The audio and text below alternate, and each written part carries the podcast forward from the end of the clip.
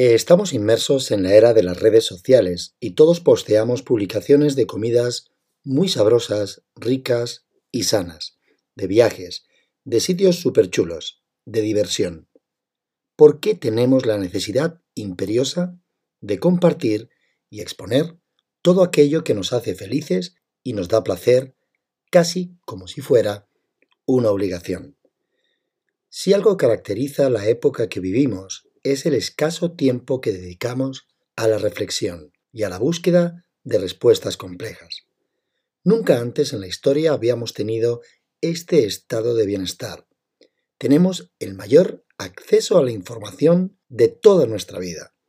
Y esto debería haber supuesto el fin de nuestros problemas, el final de nuestra ignorancia, y sin embargo seguimos dando vueltas al laberinto de nuestras mentes, al laberinto de Creta, construido por nuestro propio Dédalo.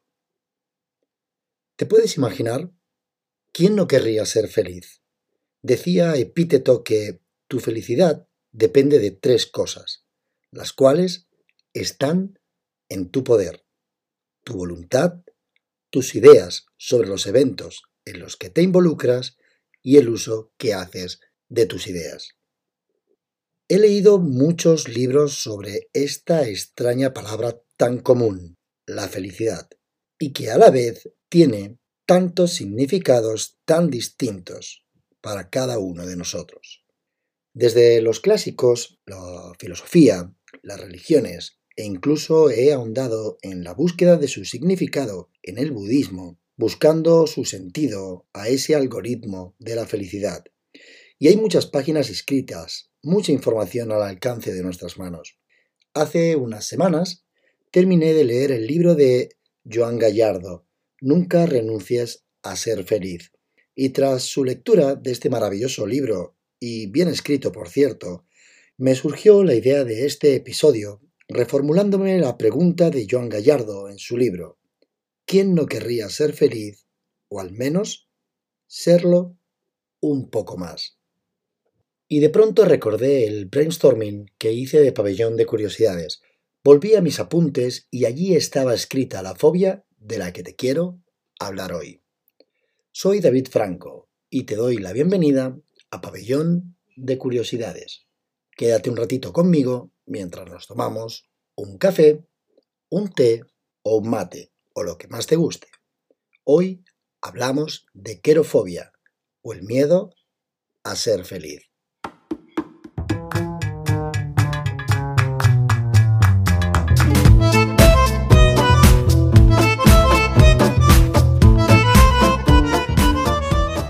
Séneca le decía a Galión que todos los hombres aspiramos a ser felices.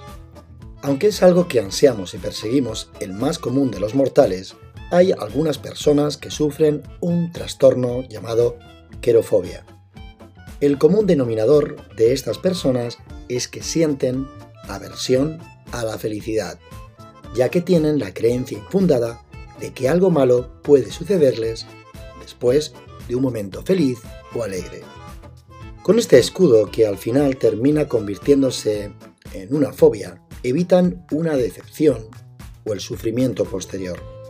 Digamos que es la tendencia a evitar todo aquello que vinculamos a, abro comillas, ser feliz. La felicidad es algo que llevamos buscando como el santo grial desde que el mundo es mundo. Es un sentimiento complejo, ya que no tiene dos definiciones iguales y para cada uno significa algo distinto. Para la gran mayoría de sociedades modernas se trata pues del propósito final de la vida. ¿Cómo puede haber alguien que no quiera encontrar la felicidad? Algo tan ansiado por la mayoría. Para dar respuesta, primero analizaremos en profundidad qué es la querofobia. Todos en algún momento hemos tenido la sensación de que esto no puede ser verdad, esa sensación de que algo parece demasiado bueno para que sea cierto. Y por ese miedo o por procrastinación, todos hemos sufrido esa extraña indecisión, que por cierto es la causa más común del fracaso, la inacción. Rechazamos el amor de nuestra vida, un trabajo a un país extranjero, a emprender un nuevo negocio, hacer una inversión, o conocer a una nueva persona por ese miedo a que salga mal y nos hagan daño si no resulta ser quien creemos que es a priori. Todos hemos tenido estas sensaciones, pero cuando no podemos superar estos momentos extraños, esta aversión irracional a ser felices, podríamos estar sufriendo de querofobia. La raíz etimológica de la palabra procede del griego kairos, o chairos, como se escribe, que quiere decir alegrarse o me regocijo. Específicamente, las personas que sufren de querofobia tienen miedo a participar en algo que les pueda resultar divertido o placentero. Con este primer análisis no debemos llevarnos a error. Las personas que sufren de querofobia no son infelices per se, ya que no son las acciones o las actividades las que les dan miedo, sino esa sensación de creer que después del momento feliz vendrá algo amargo y extraordinariamente terrible. Algunos profesionales de la salud mental clasifican a la querofobia como un trastorno de ansiedad. Si conoces algún amigo o alguien cercano que case con este perfil y que suela estar triste, no confundas su tristeza con este trastorno. Las personas que sufren de querofobia son personas sensibles, introvertidas y muy tímidas, que evitan momentos que puedan resultarles felices o alegres. Son personas que rehuyen de fiestas, conciertos, lugares ruidosos y tumultuosos, evitando reunirse con mucha gente. Para poder proseguir en el desarrollo de esta fobia, deberíamos hacer un alto en el camino y determinar cuál es el significado de fobia. Una fobia es un trastorno de ansiedad que se caracteriza por un miedo intenso, desproporcionado e irracional. También se cataloga como fobia a un sentimiento de rechazo u odio hacia alguien o algo. Si bien no es un trastorno de salud emocional, sí que genera muchos problemas emocionales, sociales e incluso políticos. Pero después de definir qué es una fobia, volvamos a la querofobia y nos asalta una cuestión. ¿Por qué sucede? ¿Cuáles son sus causas? Aunque nos puedan resultar algunas personalidades, o mejor dicho, mentalidades, fuera del sentido común, las causas de la querofobia pueden ser como cualquier fobia o como cualquier fenómeno psicológico de diversa índole y pueden aparecer por multitud de factores, pero todas ellas tienen en común el miedo a perder el control de las emociones percibidas y concretamente los que sufren querofobia no les gusta la felicidad por miedo a perder la felicidad que han conseguido. Qué extraño, ¿verdad? Sentirse culpable por ser feliz. Una persona puede desarrollar querofobia por la falsa creencia de que al ser feliz puede despertar envidias, celos y sospechas de los demás. Y esto, en cierto modo, es lo que suele suceder en muchísimas ocasiones. Lo principal para resolver esta fobia, primero, como es lógico, es admitirla y tener grandes capacidades de autoconocimiento y reflexionar, que como te decía al comienzo del episodio, vivimos alejados de nuestro interior, de nuestro yo más profundo, abandonándonos a lo superfluo. Las personas con querofobia suelen estar alejadas de la vida social y suelen preferir estar a solas. Y por descontado, como te he mencionado antes, las redes sociales como Instagram nos hacen sentir una presión exacerbada porque nos provocan la obligación de ser felices todo el tiempo. ¿Acaso has visto algún perfil de gente aburrida que le salen las cosas siempre mal, con malos hábitos de salud, todos mostramos nuestra mejor cara. O como dicen los japoneses, nuestra primera cara, esa que mostramos al mundo. Luego estaría la segunda, la que mostramos a los más cercanos. Y por último, nuestra tercera cara, aquella que no mostramos a nadie, solo a nosotros mismos. Es el único y más real reflejo de quienes somos, donde anidan nuestras fobias y nuestras inseguridades, la cara que nos da paz o la que no nos deja dormir. Y claro que las redes sociales no son el problema directo, pero sí contribuyen a este sentido de responsabilidad de tener vidas felices, y en ciertos casos derivan en esta aversión. En sí el problema de la aquerofobia no viene por querer tener una vida, llamémosle, cogiéndolo entre pinzas, normal o más simple, austera o humilde.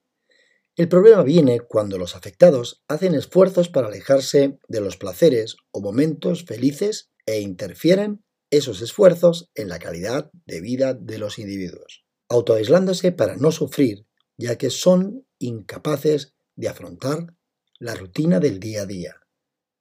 No es pasotismo de la sociedad y aislamiento, verdaderamente es un problema que hace sufrir a quien lo padece. Recordemos que quien siente aversión por la felicidad no quiere ser notablemente infeliz, solo busca evitar el sufrimiento. ¿Cómo podemos ayudar y cuáles son los tratamientos para la querofobia? Es importante recalcar que en sí no es ni depresión ni un trastorno neurológico, por lo que con la ayuda profesional de un psicólogo, a ser posible un psicólogo especializado en psicología cognitiva conductual, en un breve periodo de tiempo debería remitir e incluso desaparecer esta fobia. Y para trastornos más potentes o acentuados puede resultar muy positiva la exposición a estímulos concretos en contextos controlados a lo que se teme.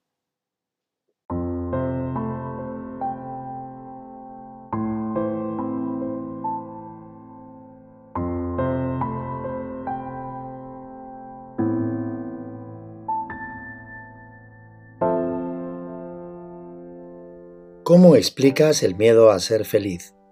Cuando mis amigos tampoco lo tienen.